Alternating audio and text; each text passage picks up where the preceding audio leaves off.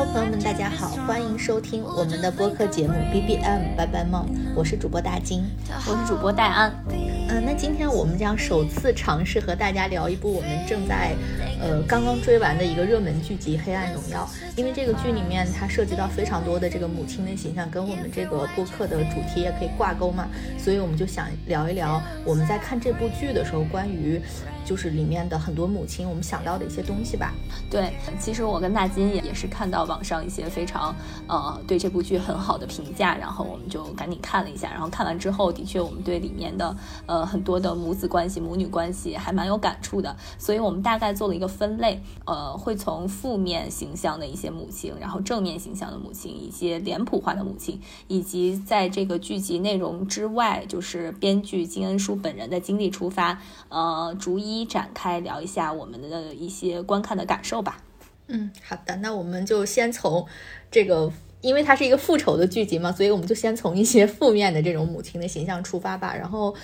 对我们大概列了有有三个，就是我我能想到的这个剧里面是比较那种邪恶的母亲的形象，一个就是文东恩的妈妈，就是这个女主角宋慧乔演的，然后另外反派的女一就是这个朴妍珍的妈妈，还有就是朴妍珍本人，她自己其实也是一位母亲，然后他们三位都是比较负面的一个一个母亲的形象嘛，我们可以逐一展开聊一聊他们之间的这种亲子关系，以及是怎么影响他们的这个这种人格的。那我们先从这个女主角文东恩的妈妈聊起吧，因为其实，呃，文东恩的妈妈，我觉得乍一看的时候也是其实是比较典型的一类妈妈的形象，就是那种贫困的家庭，然后她是一个吸血式的那种父母，她不断的在向子女，呃，伸手讨要很多东西，然后为了自己的生活，嗯，一直在压榨。就是自己的孩子是这样子的一个形象，但是我觉得这是一个大概的感受吧。然后我仔细我在捋捋这个人物的时候，其实我觉得就有一点可悲的是，因为呃，你你记不记得他第一次出场的时候，就是那个对他接到文东恩学校的那个老师的电话的时候，他是正在他工作的那个理发店在给一个客人洗头，然后然后那个客人正在占他的便宜。其实，然后他是把那个客人的手推开了嘛，就你可以看得出他其实也是不愿意的。然后就是他的出。场是这样，就就那个细节很小，但是你一下就看出来这个人物的人物所处的困境嘛。他是一个非常贫困的这么一个母亲，而且嗯，整个剧集里面其实都没有提到文东恩的父亲嘛。呃，我记得他有一句台词，他也说过，说是他妈妈说，我当初就不应该生你，好多人都让我打掉，但是我我那个时候还是把你生下来了。嗯，所以我在猜测，他可能曾经或许是一个对生活有有一点期待的人，但是因为他过在一个非常贫困然后糟糕的生活环境里面，他是一点点被这样的环境所吞噬，然后人性里面越来越利己、越来越粗鄙的那一面，然后占据了他。所以当我觉得。嗯，他在后期再出现的时候，就在第二集再出现的时候，他染了一个那样子，就是很夸张颜色的头发的时候，我已经完全看不到他在最初出场的时候，他把那个男人的手从他屁股上推推开的那一下，那个人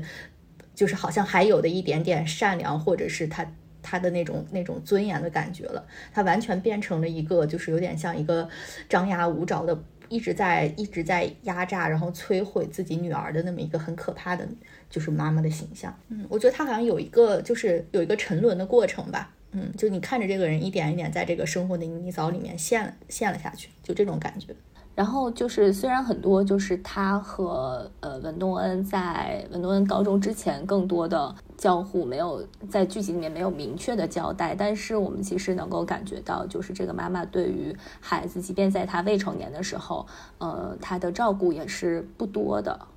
嗯。呃，呃他可能在，就是他只是一个名义上的监护人，但是我们看到诺恩在呃遭受校园霸凌的时候，他其实一直是处于一个孤军奋战的状态，包括他自己单独住在一个非常简陋的出租屋里面，然后包他自己生活的所有的事情都是嗯他自己在照料，就是他其实，在文诺恩的就整个的成长过程中，其实父亲就从头到尾就没出现，然后母亲的这个角色也是。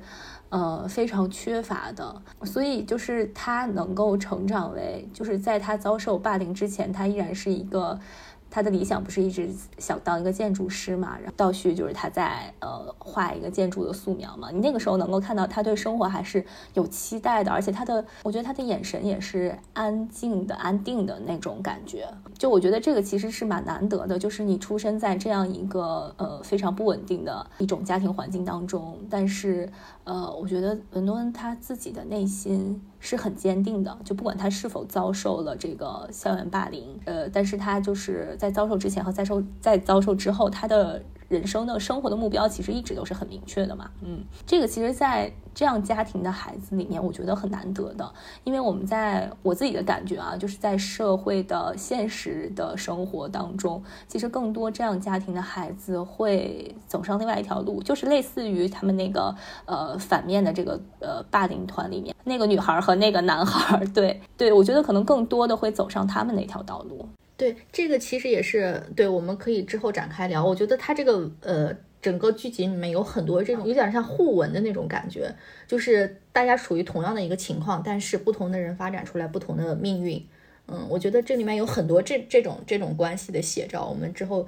可以逐一逐一的展开聊一下。然后我觉得在文东他和他妈妈的这段亲子关系里面，有一个很很重要的议题，就是如果你有一个。吸血的父母，他不断的对他在不断的在榨取你的话，你应该怎么办？其实这类型的人物形象是我们国产剧里面也是非常喜欢写的嘛。就我们最早我记得引起比较大的，就是在互联网上，就是欢对《欢乐颂》里樊胜美的妈妈，那个时候就上热搜嘛。然后之后就是《安家》里面房似锦的妈妈，就这种形象其实是蛮多的。但嗯，我们的国产剧的那些剧集，我有点忘记。樊胜美是怎么破局？但是他最后其实好像都是趋于一种和解，或者是达成了某一种那种微妙的平衡，就是他没有一个，其实那个那个结局，呃，就是那个解法是比较美化了的。就如果放到生活当中的话，可能不具有参照性。然后，但是这个这个剧，他在最后，因为那个女主角文东恩，她没有办法再忍受她妈妈对她的这种一次一次就是。超出人性的这种剥夺了，我觉得是，所以他最后也利用血缘这把双刃剑，就是把他妈妈送到了精神病医院里头嘛。然后我觉得那个这个这个破局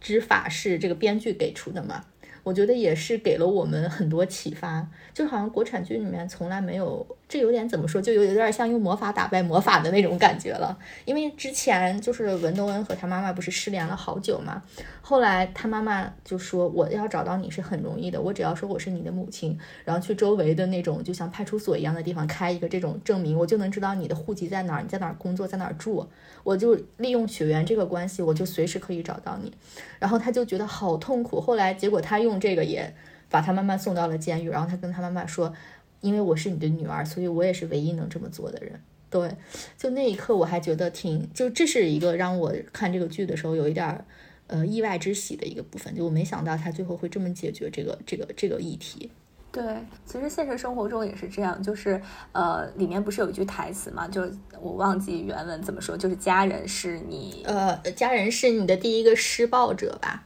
啊，对对对，大概就是这个意思。就是现实生活中，不管是樊胜美啊，呃，还是房思锦，就是我们在国产剧当中也看到很多，就这种，特别是在东亚文化里面，就是这种家庭啊、亲情是你。呃，无法挣脱的一个对一个羁绊，但是我们国产剧里面，我不知道是为了过审，还是就大家也提提不出更好的解法，呃，所以就最后都是走向一个和解，就是呃互相原谅对方，然后大家都有所改变的这么一种结局。所以其实我在看，嗯，就是文东恩和他妈妈的这一段的时候，我。若有似无的，还是期待，就是在他和他妈妈重逢之后，他妈妈会对之前自己的一些行为有一些反思，然后呃有一些改变。但是他妈妈没有。然后我记得文东恩在剧里面，就是他反复在对曾经对他施暴的人说：“感谢你们没有改变。”是坚定了他，更坚定了他复仇的那个决心。对，其实他内心还是有善良，还是有不忍的。但是，呃，每当看到这这些人，他们不曾改变，也不曾对自己所做的一些事情有过任何反思的时候，他决定就是坚定的复仇。对我觉得这个也是编剧在给这个文东恩最后的这一笔，呃，给他一种合理性。嗯，就他不断的在强调这个东西，他是没有办法了。他想过要原谅，但是他得不到任何友善的回应，所以他不得不继续他的复仇之路。嗯，包括他展现这个文多的母亲的这种方式，我觉得也是，就常看国产剧的人可能会觉得有一些过于的狰狞和这种夸张。就是包括他妈妈，就是十几年后再次出现在他学校的时候的整个的那个场面，就是在他的车旁边啊张牙舞爪的，就像一个野兽一样。包括他妈妈那个造型。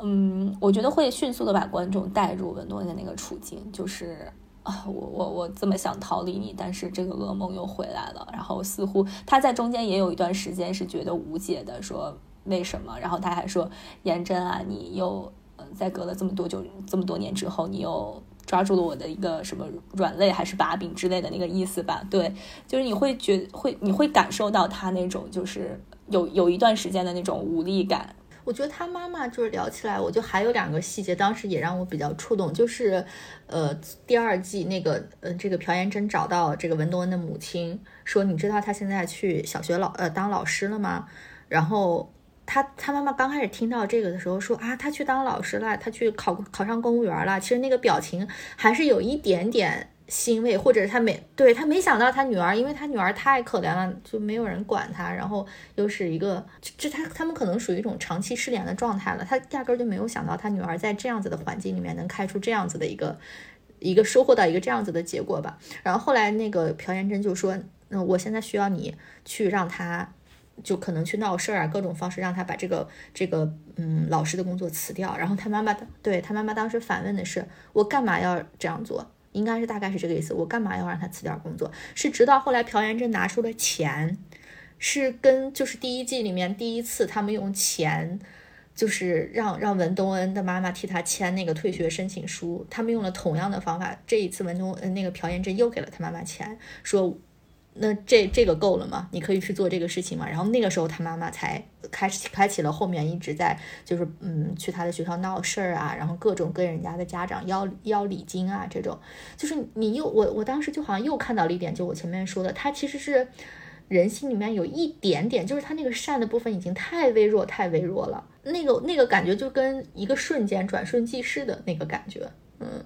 这是一个一个让我当时就是 捕捉到有一点觉得啊这个人物挺丰富的地方。另外一个就是他那个文东恩跟他妈妈有一场对决的戏嘛，就在他那个出租屋里面，最后烧了大火的那场戏。当时他妈妈把那个就是那个烤肉弄翻了之后，他发现文东恩对那个声音有过激反应嘛，就是会想到他当时被施暴的时候那个那个就是电他皮肤的那个。然后后来他妈妈就。就跟疯了一样，就意思是要跟他道，要让他道歉，说你要跟我说对不起。然后完了之后，文东文一直不说，然后他就把那个那个烤肉的盘子掀了，整个把房屋都烧了嘛。就他当时要让文东文跟他说对不起的那个地方，让我也有一点触动，就是你真的能看到，这是一个被生活完全就拖垮了的一个人。嗯，他可能他那个，我觉得他要不对不起，他不仅仅是跟文东恩要，他就是有一种跟命运要、跟生活要的那种感觉。就是我觉得他妈妈是一个可能是力量很弱，然后自我也很弱的人，所以他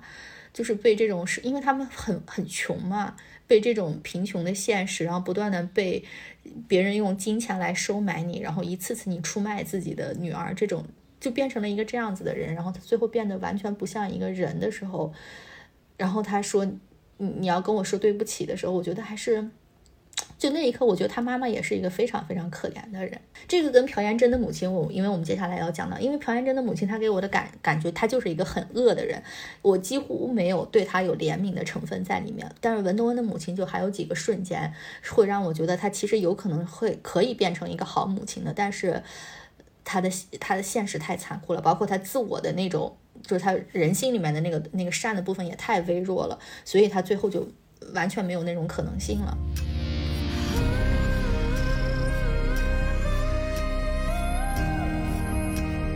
那我们就顺势可以说一下朴妍珍的妈妈，我觉得她妈妈太厉害了。她妈妈是就是我刚才说的那个感受，我从头到尾就没有怜悯过这个人一分一秒。因为他从头到尾表现的是一个非常一致的价值观，他完全不为自己的所作所为有所羞愧，然后他没有一刻是有那种反思的，我觉得本质上，他们他跟文东恩的母亲有一点像是，他们都是非常利己的。但是他俩的区别就是，文东恩的妈妈是因为贫穷，她是为了获得钱，所以才是利己的。然后朴妍珍的妈妈是因为有钱，她是为了守住她的财富，所以她是一个利己的。但是他们本质都是那种非常就是极致利己的人。然后孩子啊，或者是什么亲情，都是排在很后面的这些东西。嗯，这是第一个感受。哎，但是其实我在，因为因为最后他其实有一个反转嘛，就是他呃为了保全自己，但是出卖了颜真。对，呃，但是其实我在那一番之前，我感觉到所有的对他母亲的刻画，呃，都是他母亲为了保全他。就是我我我我一直在想，就是颜真为什么会形成，就是他为什么会成为一个校园霸凌的施暴者？就是他第一次第一场戏，就是他们从警察局出来嘛，然后他妈妈就把他带到那个叫什么萨满还是什么跳大神的那个地方，呃，然后就我当时不知道他妈拿什么东西往他身上撒，我以为是在打他，然后后来好像知道是一种驱邪的什么。除晦气的一种东西，对他妈妈对他的那种方式，就是一方面也觉得他这个事情是在给自己找麻烦，但是他妈妈呃一方面也会非常。坚定的给他擦屁股，所以我我在前面所有的感觉都是颜真是在他妈妈的包容和纵容下，他成为了这样一种性格的人嘛。呃，而且他妈对他的教育一直是你要往，就是像你刚才说的，就是你要往前看，你不要往回看，就是你的反思什么是没有用的，你后悔你之前哪个都是没有用的。他跟颜真之间可能没有那种特别情感上的那种特别的依恋，但我其实，在开始时候我没有想到他妈妈最后会这样果断的去牺牲掉自己的女儿，因为她前面她之所以要撞那个大婶的老公，也是因为老她老公拿这个拿拿颜真的这两个事情来要挟她嘛，所以我就我我看到那那里的时候，其实我是有一些觉得有点有点突然，嗯。怎么说？我觉得他妈妈对他的爱，就是因为有了最后那一份。其实你往回看的时候，我反而觉得他妈妈对他的爱是，就是一种有条件的爱。嗯，因为他前面其实颜真闯下的所有的祸，都并不构成真正意义上对他妈妈的一些威胁。就是他妈妈用。就是他已有的这些能力，不管是钱还是他的这种在警察局的这种关系，就能把这些事情压下来。就是他完全不需要去牺牲什么太多的那种东西。那这个时候他其实就会去去帮女儿来兜这个底。包括我觉得颜真，因为她后来也嫁了一个，呃，就是很有钱的人嘛，就她也像是一个她的，就像她的一个名牌包包，或者是像她的一个名片的这种感觉。这是他的一个作品。其实，嗯嗯，他权衡的时候，如果比如说我只是付出一些钱就可以保住我的女儿的话，那他是值得的。他觉得，嗯，我我有一个漂亮的、体面的女儿，然后他他可以通过相亲让他的女儿，让他他们整个这个家庭就是通到一个更更更好的阶级去。嗯，他女儿就是像他的一个工具的感觉。但是到了最后，当真的是他自己的利益冲突和他女儿摆到一起的时候，他就义无反顾地选择了他女儿。呃，选择了他自己，而且我觉得最妙的是，就是他们最后在监狱，监狱的那个时候，就监狱两个人全部都一无所有了，然后就只剩下这种这种母女关系的时候，他他女儿叫他，他完全没反应的，他头都没有回，他就走了。我觉得就是如果是像你说的那种，他是爱他女儿的，那那个时候其实我觉得他至少应该有一点动容，或者是怎么样。他是他妈妈是面无表情，然后就完全走了，然后也头也没有回，就是完全是。就是因为他最后就是牺牲了颜真，然后又他们在监狱的时候这一系列表现，让我反推前面的时候，我反而会觉得他前面的那些母爱有很多演的成分在里头。就最后我觉得那个太赤裸了，尤其是在监狱，我觉得那那一幕写的就当时让我就是颜真完全是崩溃的嘛。就颜真他看到他妈妈的时候，他可能也没想到他妈妈为什么会到监狱里面来，然后在路上他们擦肩而过，他回头一直喊妈妈，然后他妈妈就走了。头也不回，就跟完全没有听到、没有看到这个人一样。嗯，就那一刻，我就觉得，你就，我就，我就认清了吧。我觉得他妈妈就是一个极致的这种、这种利己的人，而且他真的好狠啊！就是你要做到这样，其实很难的。我觉得作为一个母亲来说，你这么说，就是他把自己的女儿工具化，就是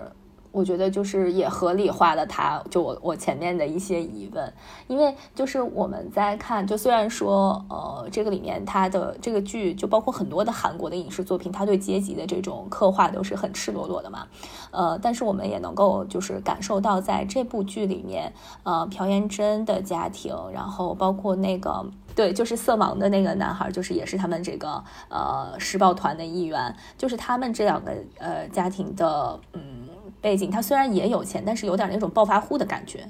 呃，是跟朴妍珍她老公就是何道英他们家是完全不一样的。何道英他们家就是老钱的那种感觉啊，包括男，包括男一的家庭，就是我感觉他们的那种社会地位和就是就是他们对金钱的这种。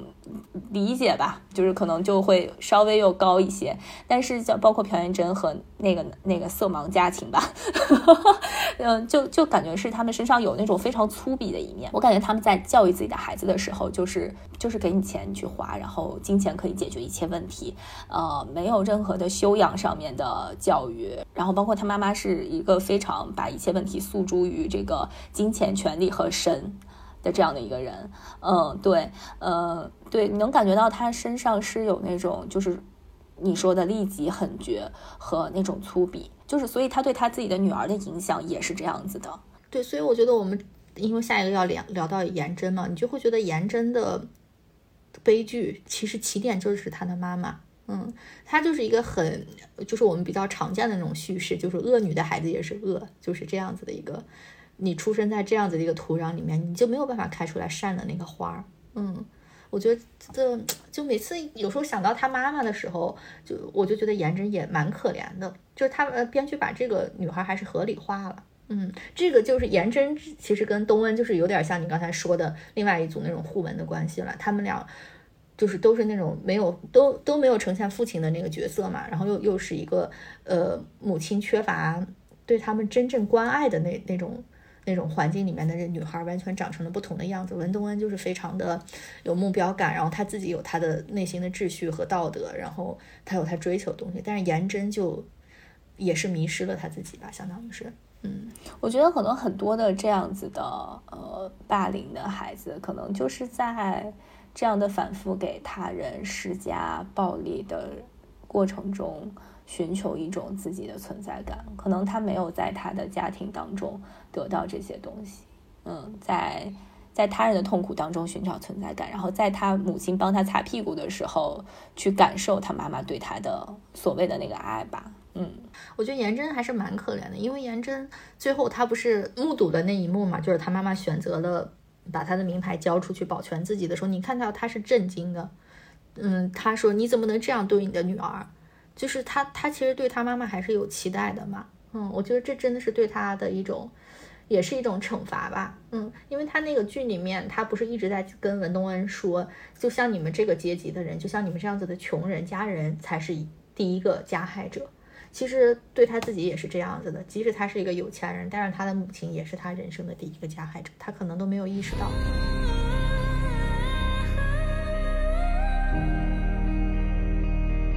然后，其实颜真自己在十八年后，她自己也成为了一个母亲了。然后，呃，其实她跟她女儿的这一段关系，我觉得也是挺耐人寻味的。我不知道你怎么看？我觉得她也是试图扮演好扮演好一个母亲的角色，但她的生活中的确没有这样的 role model，所以她不知道该怎样做。她其实很多东西，我觉得她可能内心是有一丝这种。对女儿的爱的成分，但他不知道该怎样去，怎样让她成长的更更加的正面和正向。就因为他自己就就就没有经历过这个，所以你感觉到他的很多对他女儿的爱，呃，他明白他作为一个母亲要爱自己的女儿，但他的很多的爱都是表面的。啊，比如说他女儿第一个出场的画面，是不是就是她跟她老公在他们那个新的别墅外面，她在抽烟，然后这个时候女儿放学回来了，然后他就赶紧。去那个灭烟啊什么，他希望在他女儿面前构建出来一个呃很良好的形象，嗯呃，但是我觉得这些就抽烟也好啊，他去做一个电视台的气象主播也好啊，都是一些非常表面的，呃，他所给自己包装出来的东西，他其实是一直是缺乏那个做母亲的那个内核的，我我自己是这样的感觉，嗯。就就我首先觉得他是爱他的孩子的，嗯，这点是我可以肯定的，就不像他他的母亲对他好像就是完全工具化的这种感觉。然后，但是我同时会觉得他的这种爱，我不知道有多少的成分里面是因为她的老公就是他那个何道英，他其实是出生在一个就是相对就比他们更高一个阶级，而且何道英明显是一个更体面，也对这种这种正义或者是这种良知有所。有所要求的这么一个人，我不知道是因为她老公是这样子的一个人，她有多少成分就是必须要当着她老公的面扮演一个，因为她肯定要有一个这样子的家庭嘛。嗯，我是一个这样子的老公，我就要有一个这样子的家庭，我对我妻子就是要有这样的要求。那她为了维系这段对她有利的婚姻，我不知道她有多少成分是要扮演。所以我有的时候对她，就就是他对他女儿的那个爱，我感觉。对，就是只有一颗当好妈妈的心，然后，但是他没有这个能力，或者说，我觉得甚至在他自己来说，他可能都不觉得他他给他孩子讲的那些东西是错的，因为那就是他的价值观嘛。他他不是跟他的，他发现他的孩子是那个，就是红绿色盲以后，跟他对跟他女儿说的话是没关系，这个世界不是以颜色来区分的，而是以价格来区分的，所以你只要知道他们的价格很贵就可以了。就你只要知道你用的东西都比别人好就可以了，就是他是这样说的。然后同样的还有一点就是那个东恩跟他的那个应该是叫金在俊吧，那个男孩就是那个那个他那个生父，他后来那个那个东恩跟那个那个在俊说，嗯，你的孩子是色盲吗？嗯，但是他解释到他说，但是在我的课堂上颜色没有那么重要，嗯，我不会让他因为这个事情而受到其他孩子的那个欺凌。就是你看东恩是这么解释这个东西的。嗯，但是但是那个那个颜真就是跟他孩子说的就是另外一套说辞，就是他的小孩幸亏小，我觉得是，就如果慢慢的长大了以后，我觉得也是一个就不知道会被他就这样灌输成什么样子。但其实我觉得这些都是有苗头的，就是嗯，他的孩子。就我有两个细节印象比较深嘛，就是在第一季的时候，就观众刚刚知道他的女儿也是红绿色盲，就是观众其实已经知道，就是他不是何道英的亲生女儿的时候，然后这个时候有一个地方就是颜真跟女儿说。你的眼睛怎么怎么怎么样？然后他说，呃，小女孩就说说这个千万不能让爸爸知道。其实那孩子还那么小，然后他对这些东西已经是非常敏感的了。然后你看有一次就是他爸爸去接他踢足球的时候，然后就问他说那个穿红色袜子还是绿色袜子的那个小朋友怎么怎么的，然后他其实就已经说成了一个别的孩子，但他自己对这个是非常非常敏感的。我觉得。这对于这个孩子来说就是一个很可悲的一个点。然后另外一个我我还印象比较深刻的情节就是，呃，他好像是在自己的电脑上面看那个什么红苹果还是绿苹果什么的，然后他不是看不清楚嘛，然后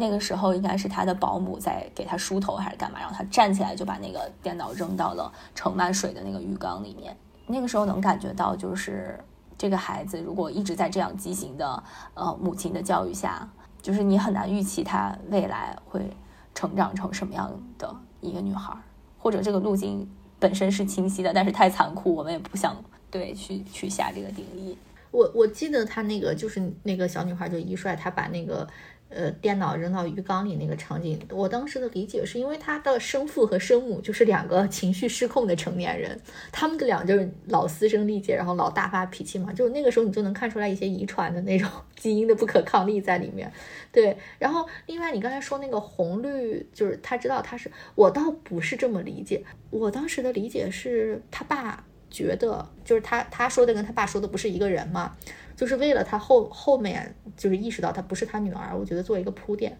这是我自己的理解啊。我倒没觉得他好像是刻意在隐瞒或者怎么着。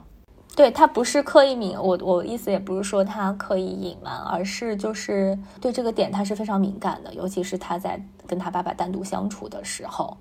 然后我觉得这一个对于这个孩子来说是一个非常可悲的地方，就是他需要小心翼翼的面对他的爸爸。可能她妈妈也是在小心翼翼的面对自己的丈夫，因为她有太多的秘密不敢让她的丈夫知道。他们的婚姻本来就是一个包装的很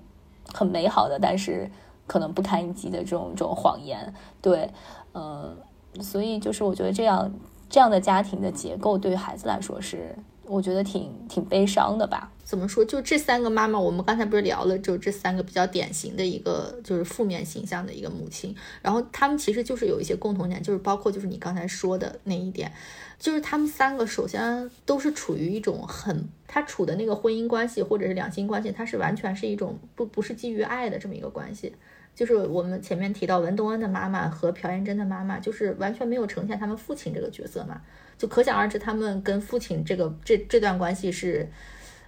就我们就不去猜想具体是怎么样子的一个故事了，但是肯定是一个，嗯，最后是一个不好的结局吧，嗯，然后完了以后，朴妍珍又跟她老公是属于那种就是包装出来的这么一个一个一个感情，这种无爱的婚姻或者说是这样子比较比较嗯畸形的或者单方面的这种这种夫妻关系，就是其实其实对于孩子最后产生的这个悲剧，也是可能也是其中的一个原因。因为我记得，就是颜真在高中的时候，东恩有一次在体育馆问他说：“你的梦想是什么？”然后他当时是很错愕的，然后他就说了一个，就在我们看来有点空洞的那种，说我要将来做一个贤妻良母，然后嫁给一个很有钱的人，然后一份体面的工作，然后在他看来，这这这样的生活就是他的梦想嘛。然后其实他。后来也过上了所谓的她那种理想的生活，但是她跟她老公之间就是，其实相当于就是大家在挑那个标签。然后她也问过她老公说：“你当时同时在跟三个人相亲，对，然后最后为什么挑上了我？”所以在他们的所谓那个阶层里面，可能不存在那种就是基于爱的这种夫妻关系。就是其实她老公，嗯。我们在看后来就是展现出来她很多这种呃有人性啊什么什么的地方，但我觉得在前期对她的刻画的时候，还是我刚开始对她，在她遇到文东恩之前，我对她的观感是非常差的。就是他刻画的其实是一个那种非常呃精致的利己主义者的这么一个形象，包括他跟那个司机的那个互动，我刚开始有点脸盲，就是没分出来谁是谁，但后来那个就是才反应过来，其实前面是在刻画他是一个多么啊冷血，然后呃傲慢，然后不把别人当成人的这么一个人，包括他也没有把他的他也没有把呃朴妍真真正的当成一个他的他爱的人。他珍惜的人，他只是把他当成一个他的一个附属品，就是他长得不错，家境不错，呃，然后呃，娶她我我我脸上有光，对他他的需求很简单，就是你给他钱，他就是一个很物质的人，对，所以在这种关系中，他是很容易去掌控的。然后等后来文东恩出现，他发现，哎呀妈，这这个人我我控制不了，我失去那种掌控的。感觉对，其实他这一段关系就是在我们的国产电影里面也出现过，就是那个《失恋三十三天》，当时有一个桥段，呃，是那个王耀庆演的。对这个，他王耀庆跟张子萱，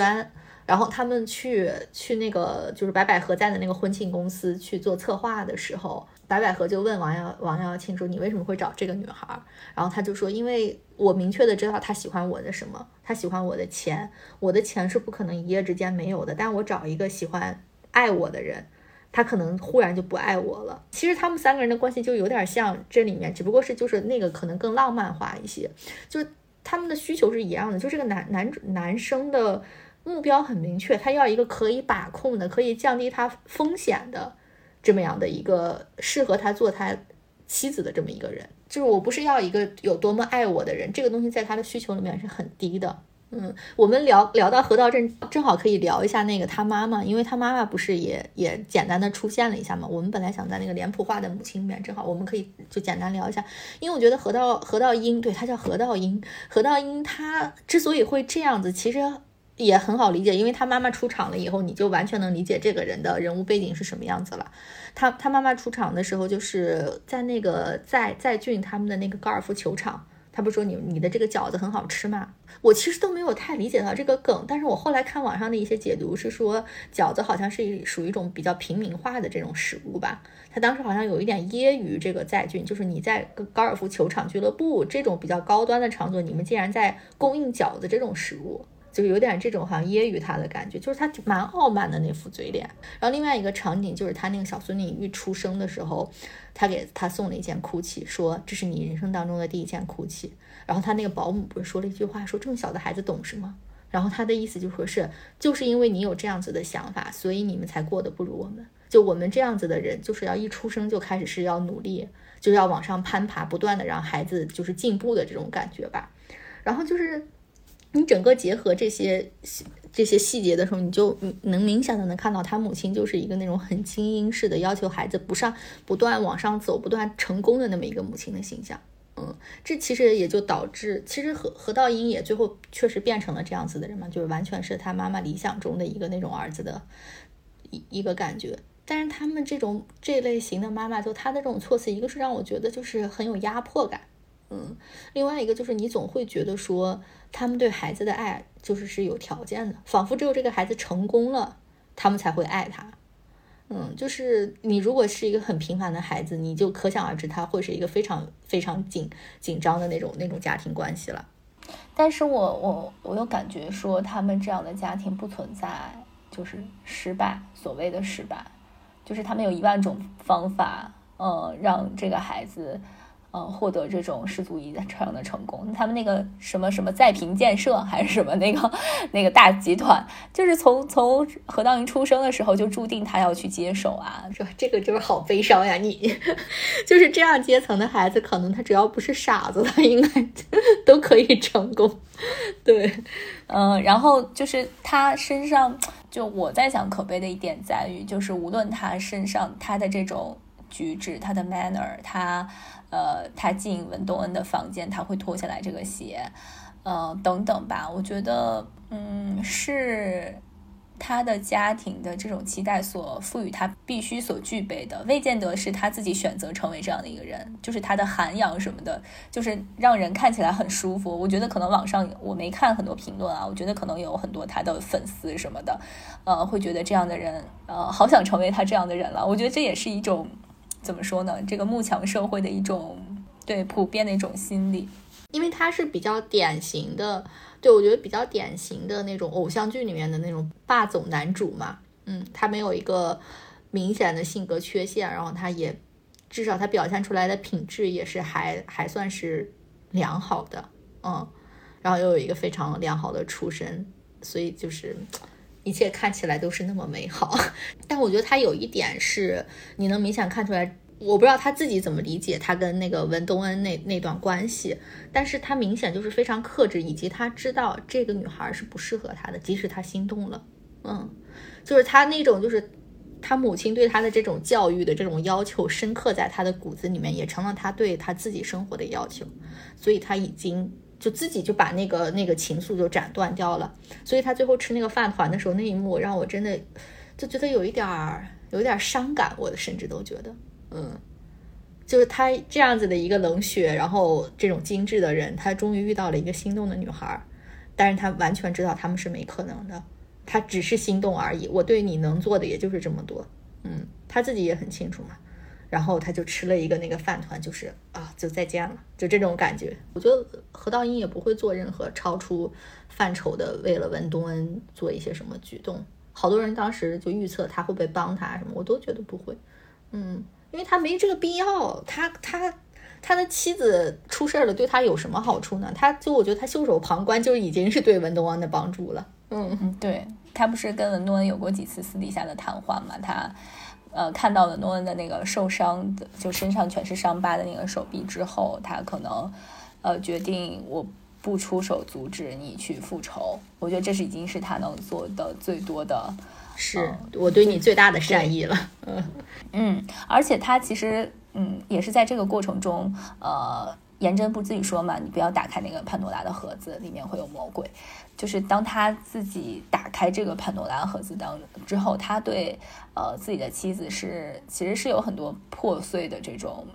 就很失望的吧。就是他本来预期的你是一个就是一个花瓶啊，很简单，就是很好操控，然后没想到你的身体里有这么多恶魔。然后我很有触动的一一一个细节是，呃，就是忘了。具体是怎么回事来？反正是颜真跟他在控诉，就是自己被恩诺恩搞得多惨。就是你有没有设想过我的处境的时候？然后何道英说你没有一丝，就是在这个事情暴露之后，你没有一丝对我和孩子的歉意。你想的全部都是在保全自己。嗯。然后这个是那一点，其实是我对颜真就是觉得他身上没有母性的那个地方，就是他完全是他妈妈的一个复刻品，就是他对他孩子的爱其实是很单薄的，就包括那个爱，也许就是为了掩饰自己的不堪嘛。可能他的孩子就像你说的，就也是他维持这个体面婚姻的一个工具。那我们刚才不是就是想试着总结一下那个三个负面的母亲形象有什么共同点？第一个是说他们都处在一个不基于爱的这种这种两性关系里面嘛。第二个，我觉得他们作为个体来说，他们其实本身就是一个不合格的人。所以你这样子的人，你就当他们成为母亲的身份了之后，就有有额外的这样一重身份之后，他不会因此而成为一个好的母亲。就是学习，我觉得当母亲不是一个天生。就是好像很多人说，你当了母亲，你成你成为母亲，你就知道你怎么做母亲了，根本不是这样子的。就是他有，也是有很多那种需要去学习，或者是要要要有主动意识的那种地方在。但是他们本身因为，就上面提到的文东恩的妈妈、朴妍珍的妈妈，包括朴妍珍本人，他们三个本身就是一个太太糟糕的人了，所以他们成为母亲以后，也成为了一个就没有办法成为一个好母亲吧。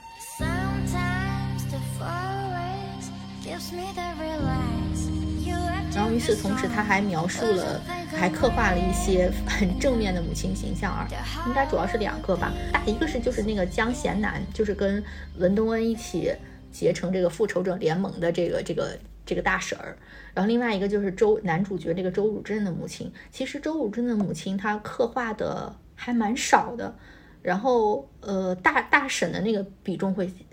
多一些。但我觉得这两个母亲的形象。就是不管比重多少，但是都刻画的非常非常好。我们可以展开聊一聊，看看我们能从他们身上学到一些什么吧。嗯，对，大婶的这个这条线其实写的特别特别的好嘛。然后这个人物其实是在所有配角里面，就是你刻画的最最丰富的一个人。最完整的一个人，而且也是非常的，呃，反我们的这种惯常的这种认知的。他身上就是包括他的一些特质，也是让文东恩感觉很很就是很出乎意料。就是说，呃，怎么了？难道难道被家暴的女人不能够开朗吗？就是他会经常在那个他跟呃文东恩的这个。交流的时候逗文东恩笑啊，然后说一些俏皮话呀什么的，这让文东恩觉得他他首先自己没有没有感受过，呃，他没有这样的一个母亲，然后他也没有得到过母爱。我觉得，呃，这个大婶，包括那个就是他的出租出租房的那个，都有点奶奶的那个感觉。对对对，就这两个形象，一定程度上弥补了她缺失的母爱。当然也是一种女性之间的互助，就是我们怎么解读都可以。但是就是，呃，整个这个大婶儿，对她是一个非常温暖的人，尽管她经历了生活中非常非常多的不幸。我觉得这个大婶儿其实就是又是我们前面说到的，她又是一种互文关系。我觉得大婶儿在某种程度上就是文东恩母亲可能会成为的另外一种可能性，因为大婶儿同样她来自一个很贫困的这么一个环境嘛，然后她跟她她丈夫的关系也是非常糟糕的。她丈夫常年在家暴她以及他们的女儿，所以就是两个这样贫穷的母亲都处在一个没有可靠的这种可以依赖的这种婚姻关系里面，但是他们完全走向了不同的两个发展的道路。就是文东恩的妈妈，因为她本身可能内心善的那个部分也比较弱，包括她的自我的那一个部分，我觉得也比较弱，所以她最后就就陷到那个泥沼里面了嘛。但是大婶就是 完全变成了一个。坚强的，就是跳脱出来她的命运的这么一个人。她一直不是在她跟文东恩第一次见面的时候，她就说：“我已经观察你半年了，我就发现你一直来翻他们家的垃圾。”就他一直在观察别人，寻找一些机会，看看谁可以帮助到自己。然后以及后来，当他真的跟跟那个文东恩结成这种复仇者联盟了之后，就是他做的也非常好。就这个任务。我跟你联盟了之后，但是你你活完成的怎么样？这个是你自己的能力嘛？他去学各种新的技能，然后呃跟踪各种人，发现各种的线索，一直在帮助文东恩完成他的这个复仇计划。在这个过程当中，他们俩就是越来越就是了解彼此吧。最后文最后文东恩帮助他把他的女儿送出了国，然后把他的呃丈夫以一种就是完全正正当的手段把他就给谋杀掉了。所以就是就是他一直在改变。文东恩的妈妈，我不知道她可能做过这样的尝试失败了或者怎么样。我觉得就是这一组对照，当时让我觉得还挺挺感慨的，因为最后文东恩帮助这个大婶的女儿，就是送到了美国去留学，逃离了整整个这个环境的时候，我觉得有一种帮助他自己的感觉。他十八岁的时候没有母亲管他，被讲对，没有一个人可以帮助他。这个时候他帮助了一个同样十几岁的女孩，摆脱了他命运的困境。那个时候让我觉得也挺挺欣慰的吧。嗯，另外我觉得这个这个大婶这个形象之所以。就编剧也花了很多的笔墨在刻画他，同时在网上，我觉得在舆论上应该也有很多人会讨论这个角色，是因为呃，他他的这种某种程度上的逆袭吧，我觉得是恰恰特别符合现在舆论场上对于呃女性的自由、女性主义的这么一种向往。他从最开始是一个家暴的承受者，然后，但是他在这个过程中一直在谋求一个命运的转变，到最后，呃，他跟文东恩呃联手之后，他自己学了很多新的技能，然后并且把这些技能运用的炉火纯青。我有一个印象特别深刻的点，就是他带他的女儿从家里逃跑的时候。他女儿看到他会开车，特别惊讶，然后说：“妈妈，你什么时候学会开车的？”然后他当时那个挂档什么，我还专门看了一下他倒车那个路线，非常的娴熟。就是你整个看到一个女人，她呃，她自我觉醒之后，然后在呃有有有条件的帮助下，她完全能够成长成一个呃什么样的一个。一个新的他自己嘛，我觉得这个是非常符合现代社会的一个心理期待的，所以才我觉得这是一个非常理想化的这么一种女性形象，可能给了很多呃在某些困境当中的女性一些希望。反正就是你完全能看出来，这这个角色是能看出来是金恩淑为了就是有意而为之的，嗯，因为她的那种自我的部分是太罕见的了，就你明显看到她是一个。呃，就是一个天选之人的感觉。刚才我们说到，就比如说大婶，她处在一个无论怎么样的困境里面，她都没有放弃，她都想改变自己的命运。这个真的就是我觉得给我们一点启发，也是就是无论就是我们聊多少什么亲子关系或者怎么样，就是你你到底是谁，然后你怎么看待你你经历的这一切，其实这个东西是一个一个基础，这个会延展到就是影响到你后面的就是你的生活的方方面面吧。哎，大婶这个人物真的是太酷了！就你说的那个那那一幕，也是让我觉得印象非常深。然后他女儿不是后来还给他放歌，说我们现在放一首歌。他女儿放的是有点那种嘻哈的那种，就是你你对你明显能看到他完全接受，他并他好像就惊讶了一下，说哇，他女儿原来在听这样子的歌，但是他并没有说你怎么听这种歌，他没有任何。然后他们就上路了，包括后来他，哎呀，我觉得还有一幕写的非常好，是她老公在家暴她。然后那个时候，她女儿要出国了嘛，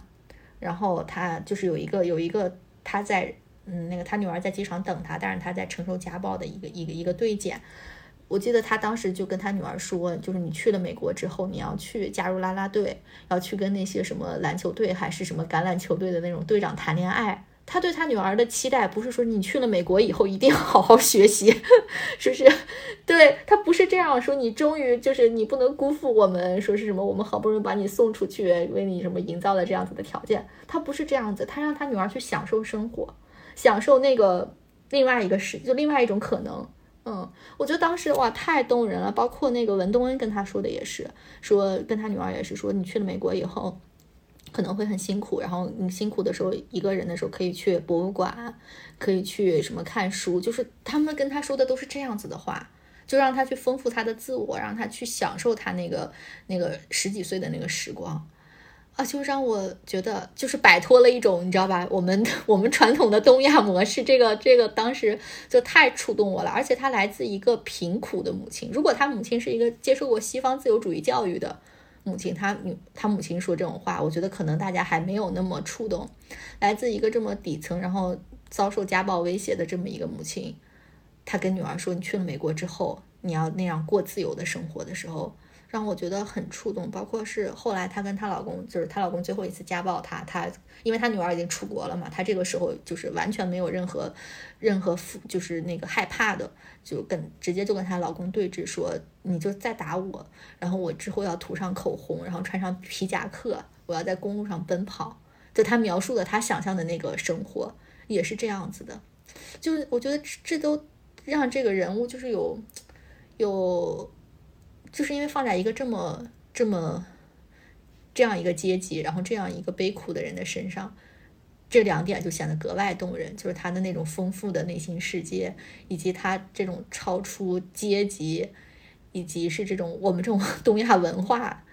这种束缚下的他的这种人生追求。就刚才的时候，我突然想到一点，可能跟我们这个。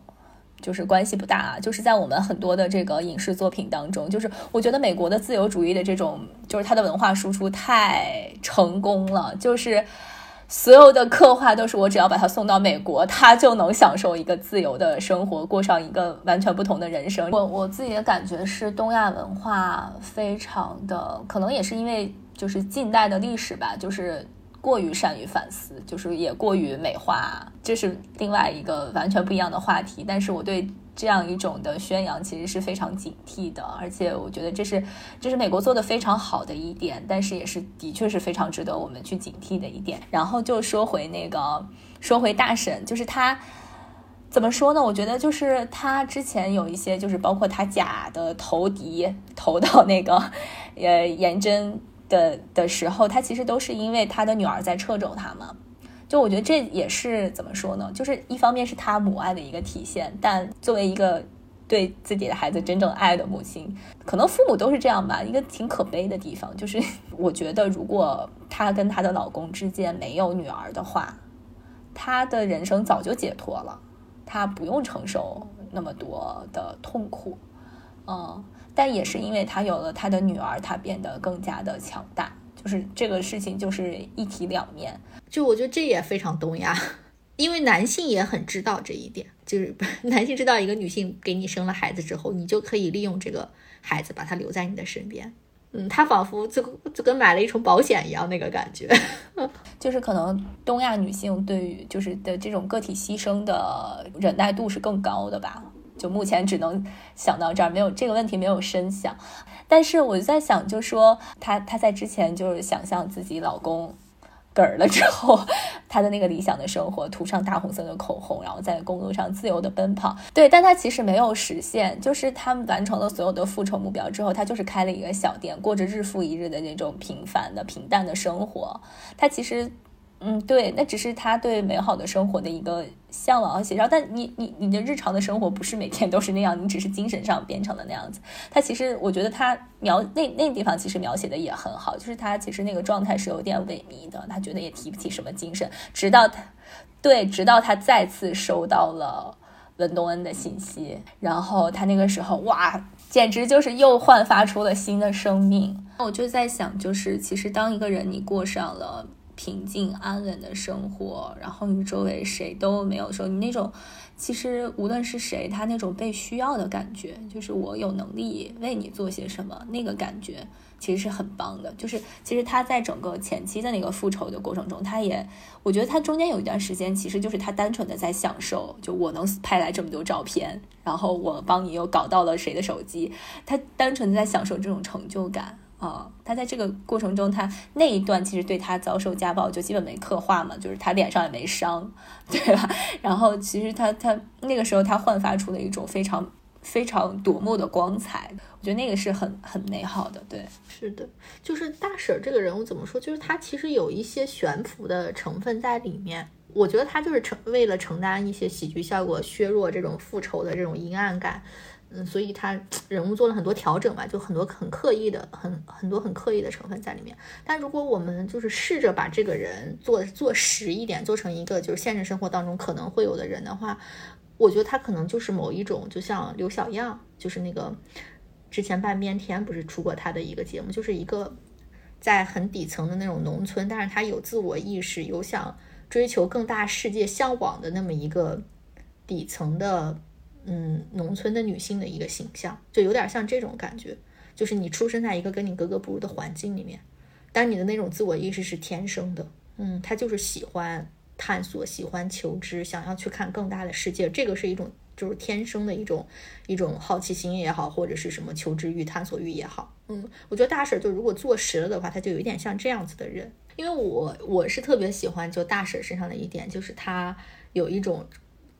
超越他阶级的那种对美好生活的想象，这个很让我触动的是，因为，因为他还有一个角色是那个东恩，当时在工厂的时候，他打工，他不是说最后他要离开这个工厂，他说我有一个一定要去的地方，然后有一个一直就很关注他的一个他的那个女工友就问他说，你你你要去的地方是哪儿？是三星还是现代？这个就是他们那个阶级的人该有的一个思想，嗯，就是我过得很苦，所以我想到的就是我要有一份体面的工作。你要去上大学，那你肯定是为了工作呀。他不会想更多的，就是这这个一对比的时候，你就会觉得哇，那个冲击。反正就让我觉得很很难受吧，就有点刺痛我，嗯，但你又觉得哇，大婶这样太难得了。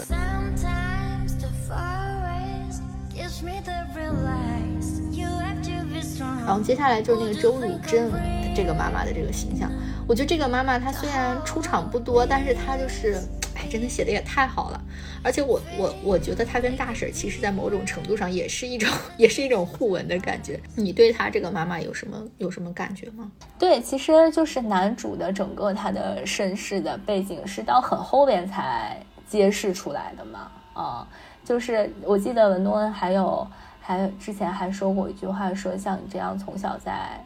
巧克力糖里面，大概是这个意思，泡大的小孩是不会理解我。我的那个处境的，对，然后前面其实一直刻画的他是一个非常开朗的小孩，然后他妈妈跟他的互动也是那种，就是也是一种比较对 typical 的这种母子关系，就是互相有点戏谑呀，开个玩笑呀，但是嗯，彼此也很很很宠溺的这种感觉，对，包括他妈妈前面说啊，我要减肥，我现在我将我要去欧洲那个穿着比基尼度假呢，什么什么的，就是就这种，其实前面刻画的就感觉他们是一种非常。呃，阳光正向的这么一种母子关系，但实际上也是，但只不过没有揭示他们就是他父亲的整个的这个悲剧嘛。然后，所以当你知道他们曾经遭遇过那么恐怖的事情之后，然后这个妈妈还能够以这样的面目，而不是那种就整天悲戚戚的这种面目来呃面对面对他的孩子的时候，你会觉得她是一个非常非常。强大的母亲，就是在她的丈夫去世之后，她独自扛起了这么一大家医院。我觉得她也是一个某种程度上一个非常理想化的人吧。我觉得现实生活中可能很难存在这样一种理想的母亲，而且她最最反常的一点是，她支持她的儿子去做那样的事情。因为男主之前不是一直也在看心理医生，但是那个时候还不知道他为什么要看心理医生嘛。然后你就在想说这个。这样的男孩，就是他会经历什么呢？就是他看上去这么阳光，你也不知道他为啥。那一幕其实还是挺触动的，就是他那个镜头一转，嗯，就是他先跟心理医生说：“你其实根本从来没有治好过我。”然后那个镜头一转，就转到了那个男主，然后他旁边其实还坐了一个人，就是那个杀人凶手，就是他想象出来的，他浑身都是血。那一幕，哇，我觉得还是那幕拍太好了，对，就拍太好了，一下就解释了所有的，就是前面我们的那些那些疑惑，嗯。我的感觉就是她妈妈，其实就是跟你前面说的，我觉得她妈妈是一个就是非常有力量的一个女性的形象，嗯，就是她面对了这种丈夫被这种变态杀人狂杀了，然后而且他们还目睹了这一切，然后她又开始就撑起整个家庭和医院，包括你说的，就是我们前期几乎几乎没有感觉到她的一些精神状态上的一些，就是比如说有有弱有虚弱的地方，或者是有有异常的地方。嗯，就他是一个，他把这一切都承受下来了。嗯，就是他，他完全就特别 powerful，就那这种感觉。嗯，然后我觉得这个其实跟他的性格，就他后面给了其呃一些其他的细节，我就作为补充。一个就是当时他们那个医院不是收留了那个就是尹素喜那个女孩的尸体嘛？后来那些警察不是要求他们说把这个尸体从太平间转移出去的时候。呃，就从那个冷藏库转移出去的时候，他明确的给予了拒绝。他说没关系，就是有任何罚款，你们来罚，我们医院来承担。就那个时候，你就能看到，这就是一个内心非常强。他有的时候是这种适度的强强势，其实就是很给人支撑嘛。嗯，就一下就觉得哇，特别安定，说没说没事儿，我我都能搞定。还有是后来，当他知道那个杀人狂。在给他的儿子一直写信的时候，他不是去医院跟那个杀人狂有一场对峙的戏，然后那个杀人狂，我觉得那个人也太，哎，太真是太欺负人了，我觉得有点，对，就是他把他杀他父亲的那个场景一遍一遍的写出来，完了以后以一种忏悔的形式，然后那个这个信一封一封的寄出，然后还给自己获得了减刑，然后让对方的儿子一遍一遍经历那个痛苦的时候，他妈妈就直接直接点出了说，你根本不是在忏悔，你就是为了让我儿子一遍一遍记得这个事情，他不要让他忘记，你就是要让他痛苦。他当时不是在那个就监狱里面直接就说出来，我觉得他当时就一下就看到了问题的本质，嗯，他没有被他的那个那个诡辩或者包装的那个东西所所掩盖。他，然后后来他就直接跟他儿子说，呃，跟那个杀人犯说，你要再这样对我儿子，我就要杀掉你。就那一刻，你就觉得哇，就这个女性，就是他像一个一个战士，嗯，他就特别像那种就是那种母狮子的那种感觉，嗯，就是他他也有力量，然后他也有这个决心，我要去捍卫这个家庭，这是我的一个感受。然后另外一个我的感受是，我觉得他跟大婶其实他们除了就是人物上我觉得有一点像之外。其实他们都在讲一个事儿嘛，嗯，就是当你的孩子要是他面临一种非非自然的这种困境的时候，一个母亲到底为了救孩子能做到什么样子的地步？就是大婶儿他们，她跟她的女儿面临丈夫的这种家暴，她为了她的女儿，她决定要就是策划一起谋杀，杀掉她的丈夫。然后这个这个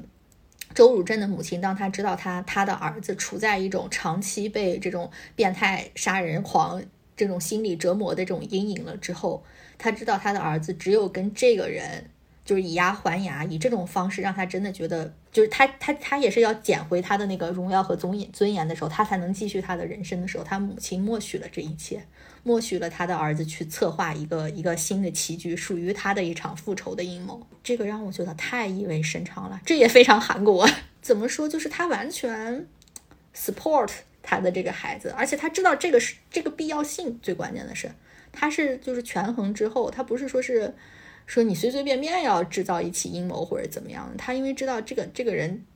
就是他儿子，只有通过只有通过这种方式，他才能走出来的时候，他就说那我我就来支持你，你只要不被发现。是，就是这个也是让观众觉得出乎意料的一点。对我，我我这我在看的时候，我心里的预设就是男主经历了这么多，就是经历那个变态反复的折磨之后，男主一定会，呃，也许会做出一些就是失控的事情。就就是很期待，就是看他跟他妈妈之间是怎么交代这个事情，因为他们是一种看起来非常健康的这么一种母子关系嘛。结果他们两个之间的这种坦诚和互相给予的那个力量，真的是让我觉得很惊讶。就是他们这个家庭，他们这个三口之家是在这里面最健康的一个家庭。包括他的爸爸也是一个很正义的，然后很有担当的这么一个完美的人。我觉得他们夫妻俩都是完美的人设。然后他们的儿子，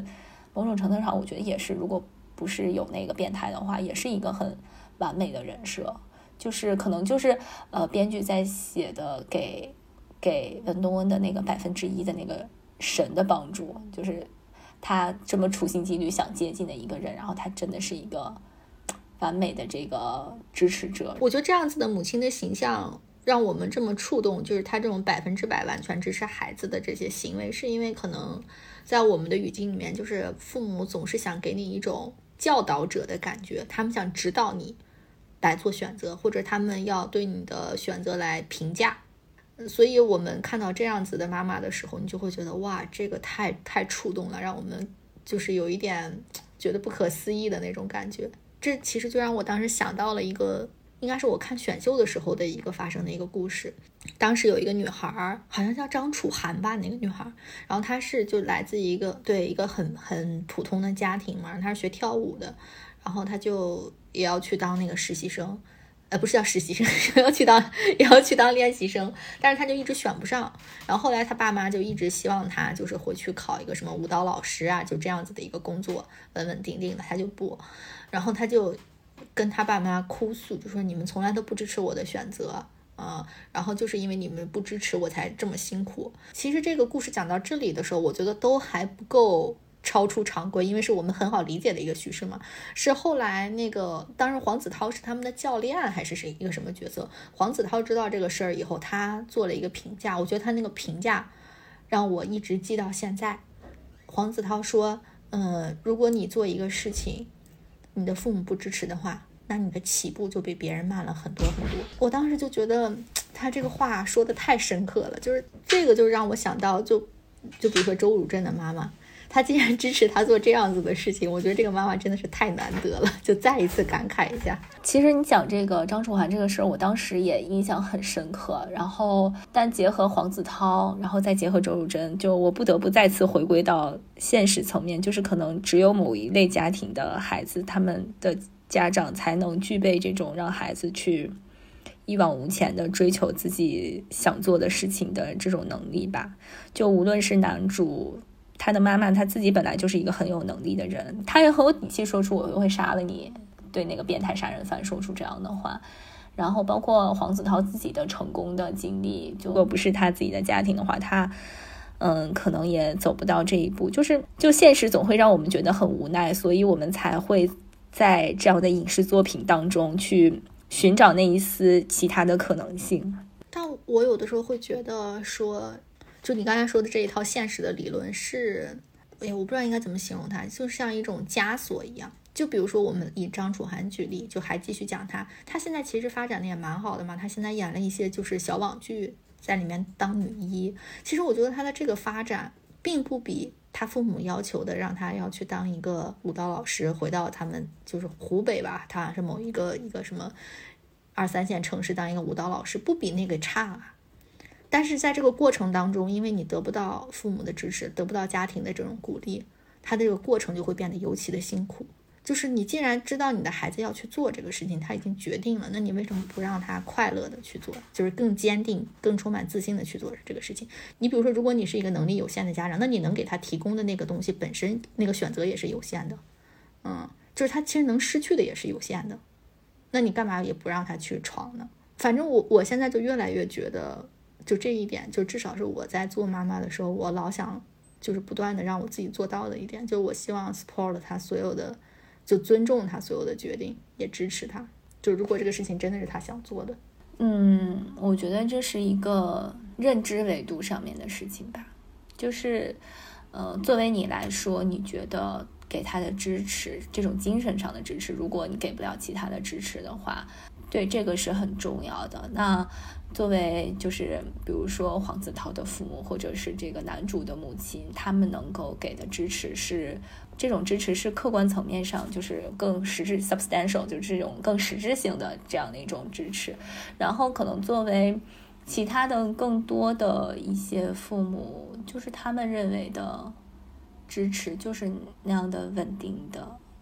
生活在一起，我们说的更残酷一点的话，就是你人是没有办法做出超出你认知的判断的嘛。就像那个文东恩的那个卷毛的那个小妹妹一样，她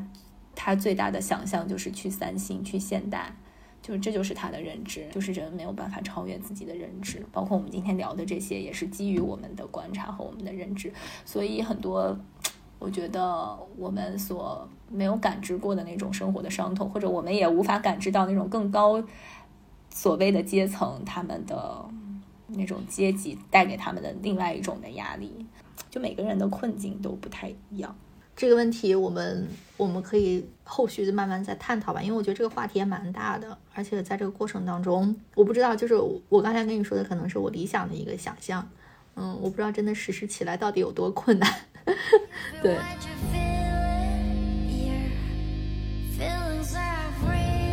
那关于就是这个剧里面这些正面的这种母亲形象，基本上就是这些。然后它其实这个剧里面出现出现了大量的母亲嘛。然后除了我们刚才就是上面详细提到的，还有就是比如像李莎拉的妈妈呀，还有那个尹素喜的妈妈，包括那个房东奶奶。但是我觉得这三个就是比较比较脸谱化了，我们可以简单的就是大概。聊一下就行了。我觉得李莎拉的妈妈就是一个非常简单的，就是一个过度溺爱孩子的母亲，她没有任何的是非观了，已经。他妈那个有点太过分，我觉得这也就是影视作品里面会这样写了。我一直不知道，就是他妈妈是在那个教堂事件之后才知道他吸毒的，是吗？还是之前一直默许呢？他妈妈一直知道，包括他妈妈给他找的那些就是枪手。也全部是吸毒的，就他们输液输的那个全是那种就是可依赖物。哎，这个就反正我觉得也比较影视化吧。但是这个明显就看到了，我觉得莎拉就是被他养成了一个完全的巨婴嘛，就是二三十岁了还在地上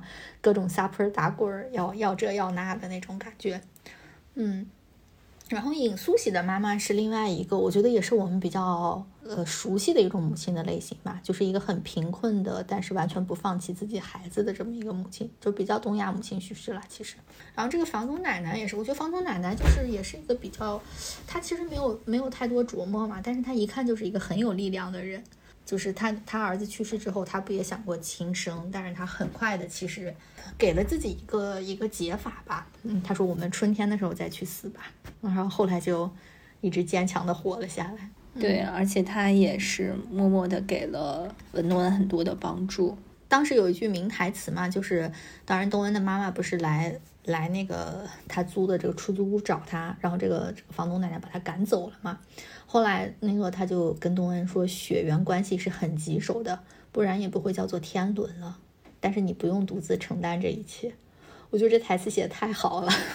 我们正好可以就是聊到这儿，可以说一下这个编剧金金恩淑，因为金恩淑其实她本身也是一个母亲嘛，嗯，而且她其实最初创作这部剧的时候，就是因为她跟她女儿在聊起来那个校园暴力这个话题的时候，然后她女儿问她说：“如果你作为一个母亲，你觉得我是那个被……”被人打死的，就是往往死里打的那个角色，让你更心痛，还是我是那个一直往死里打别人的那个角色，让你更心痛？当时他是没有就是给出一个答案的嘛，后来就是，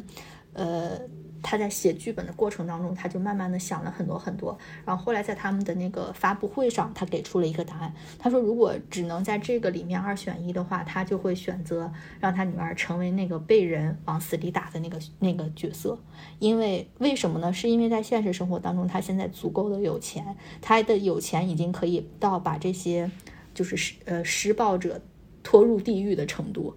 所以他才可以给他女儿做这样子的选择。嗯，但是在现实生活当中，东恩大部分的东恩就是都都没有这样有钱的家庭作为支撑，所以他写这个剧就是为了鼓励这些在阴暗处的这些女性，希望她们就是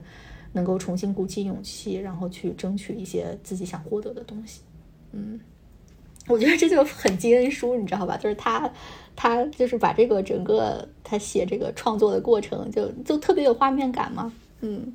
然后你也完全觉得哇，这个剧原来是这么来的，嗯，对我觉得金恩淑我们可以简单的聊一聊。其实我跟金恩淑大部分观众可能不一定知道他是谁，但是说他的作品，我觉得很多你应该都看过。嗯，就我们小时候小时候最火的那个《巴黎恋人》，就是从最他最早的。哇，他多大年纪了？他是五十岁，他是七三年的。我我还专门看了一下。那个当时很火嘛，在我们应该上中学的时候，嗯，后来就是什么，他做当时做了恋人三部曲嘛，《巴黎恋人》、《布拉格恋人》，还有一叫《恋人》，就是做这个三部曲。往后面就是更多啦，《秘密花园》都是他写的，嗯，然后是鬼怪这两年的《继承者》呃，《太阳的后裔》，就这些全部都是。那他之前就是写言情的是吧？对他之前写那种浪漫爱情。那这个的确也是一个很大的转变，对他来说。对他，他在这个里面，因为这个感情戏已经非常非常克制了，他写的。而且金恩淑本身，他也是一个，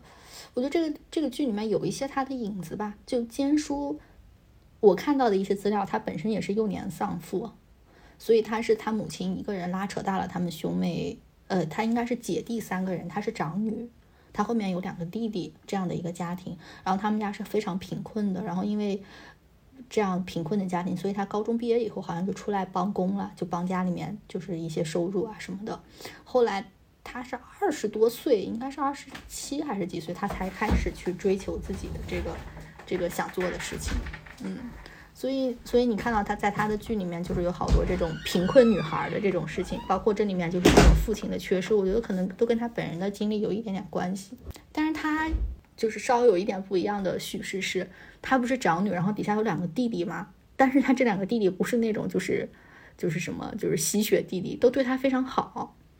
他这两个弟弟都非常的照顾他，而而且都非常感恩他对家庭的付出，所以金金恩淑就是前期他写的一些角色都是那种就是很白马一样的那种王子，因为他觉得他的他的弟弟就是这样子的人，他觉得我我周围的男性是这样子的，我觉得我应该把这样子的男性呈现给更多的人，让大家知道其实嗯是有一些这样子的男性存在的，所以还挺有意思的，我感觉他这个人。怎么说呢？我其实看了很多他的剧，但我其实对他不是特别特别了解，也是因为我们后来要去做这个节目，我就去查了一些，以后发现他写的剧我竟然大部分全部都看过，然后我就才才觉得，但我后来去看他们那个发布会的时候，他当时是以一个就是全部都是白发的一个形象呈现的。我后来去查了一下，因为他不是七三年的嘛，他其实今年就才五十岁，所以我猜想那应该是他自己选择的一个造型的形象。就非常非常有风格，嗯，然后就是非常非常有腔调，你就感觉这个这个这个女性其实她也是在不断的，就是她也挺有力量的那个感觉，嗯，就是特别从容，特别淡定，然后有一种自自我的那种追求的审美，就看到了一个贫苦女孩，后来慢慢的就是蜕变成了一个什么样子，嗯。嗯，反正今天说我们就少聊这么多吧。然后我们最后就是可以总结一下吧，觉得这么多的这些母亲形象里面，我们有没有一些什么样子的感受，或者有没有一些什么样子的启发？就我觉得，首先你还是要成为一个好的人吧。就是人还是有很多的底线的。如果生活给了你太多的苦难，再怎么样，就是你不能失去一个作为人的基本的伦理吧。我觉得成为一个好的人，这个其实就维度也蛮多的。但是我们可以具体的聊一下，比如说，就是首先，我觉得从个性这个方面来说，你像我们刚才聊到，就是我们比较喜欢的那两个正面的母亲的形象，他们其实都是那种比较开明、开朗的这种性格。嗯，然后后来我就在想说，难道是这样子的性格就更容易让人喜欢吗？我觉得其实也不是，是可能是因为这样子的性格，它跟他就是投射到亲子关系里面，他就更容易跟孩子形成一个平等的对话，以及因为我们是两代人，会有一些观念上的差异，然后你可能就会更容易去接受一些那种新思潮，所以他嗯呈现出来就是这种性格投射在你的这种嗯亲子关系或者家庭关系里面，就会让让这样子的人感觉变得更更讨喜一些吧，嗯，但如果你本身就是一个比较内向或者是。呃，不善言辞的人的话，我觉得也没有关系。嗯，就是你至少要保持一个开放的一个态度。我记得好像是李健还是谁说，我忘记了。他说他想成为一个什么样子的老人，就是想成为老了以后还对那些新鲜事物不排斥的人。我觉得这个就很重要。你你这样，你就可以跟你的不管是孩子还是孙子，你会有一个至少有个谈话的基础吧。你完全不认同他们的那些价值观或者他们正在做的事情的话，那你就就就之后是。就没有办法进行任何对话了嘛？就不一定说是一定要成为一个开朗或者开明的人，但是至少你要，比如说尊重尊重孩子的一些有益于你的一些想法。然后精神世界的话，我自己是因为特别喜欢大婶那个，我刚才不是说了吗？我喜欢他那种超出阶级的那种东西。我觉得精神世界也是，我们可以有一些大胆的追求，嗯，有一种追寻就是另外一种可能性的那种。那种那种向往吧，这个对孩子来说，我不知道会起到什么样子的影响，但我觉得作为自己来说，也是一个挺愉悦的事情。应该，我是这两年就越来越觉得，就是成为一个有力量感的人这件事情特别值得我们花时间去做。就是因为大部分，比如说提到女性，就可能是觉得柔弱，或者是温婉，或者是要通情达理，就类似于这样子的这种形容词。但比如说我们刚才提到那个周汝正，他的妈妈。他做的那些很很强硬的事情，但我觉得就是让人非常安心。然后我现在就会觉得，这种有力量感的这种这种东西，也是就是我们可以去追逐追求的。就我们看到这两个正面的妈妈，他们其实对孩子的那种，嗯，就像你说的，就是成为妈妈，并不意味着他们能够成为一个合格的母亲。但是我觉得他们俩首先就是。呃，性格当中有对孩子那种天然的关心和天然的保护，就是他们采取的无论是哪种方式，其实都是希望保护自己的孩子嘛。嗯，只不过他们呃采取的方式不一样。我觉得这种嗯保护是一个正常天然的，就是一种本能。然后除此以外，就是他们还非常的努力让自己具备这种能力，这个是他们后天所。修炼得来的，也是你刚才提到的那种，呃，力量感的一种体现。嗯，就这个不一定体现在你要就是具备什么样的所谓的社会地位，但是这个力量感，我觉得是体现在，就像那个大婶一样，就是他下意识的他会把他跟他女儿联系那个手机藏在他的那个洗衣机里，这也是他保护他女儿的一种方式。对我觉得这也是他体现他那个力量的，就一个小的一个细节吧。嗯，所以我觉得感觉就是两点嘛，一方面就是我们就是努力做好自己。另外一方面，就是你在成为自己的这个过程当中，因为孩子他也不是自然而然长成的，他虽然就是他会以你为榜样，但是你还是要给他很多的关爱和关注的。哎，这个剧没有想到也让我们聊了这么多，对，反正我们第一次聊这种剧嘛，就是尝试一下吧。因为我们也都看了，所以就有一些分，有一些想法，就跟大家分享分享。对我们这一期也是一个比较即兴的节目，然后有一些我们的所思所感吧。那我们就今天就聊到这里，那我们下期节目再见，拜拜，拜拜。感谢大家收听，B B M 听友微信群现已成立，欢迎你在微信中添加好友。Carol 下划线 No Secret 申请入群，与我们进行更多即时互动。同时，你可以在微信公众号、微博、小红书搜索 BBM Bye Bye Mom 关注我们，还可以在苹果播客、小宇宙等泛用型客户端，以及喜马拉雅、网易云音乐等平台订阅我们的节目。如果你喜欢我们的节目，别忘了给我们好评或点赞，或是在微信公众号下方点击喜欢作者给我们打赏。我们也期待在评论区与你互动，下期节目我们不见不散。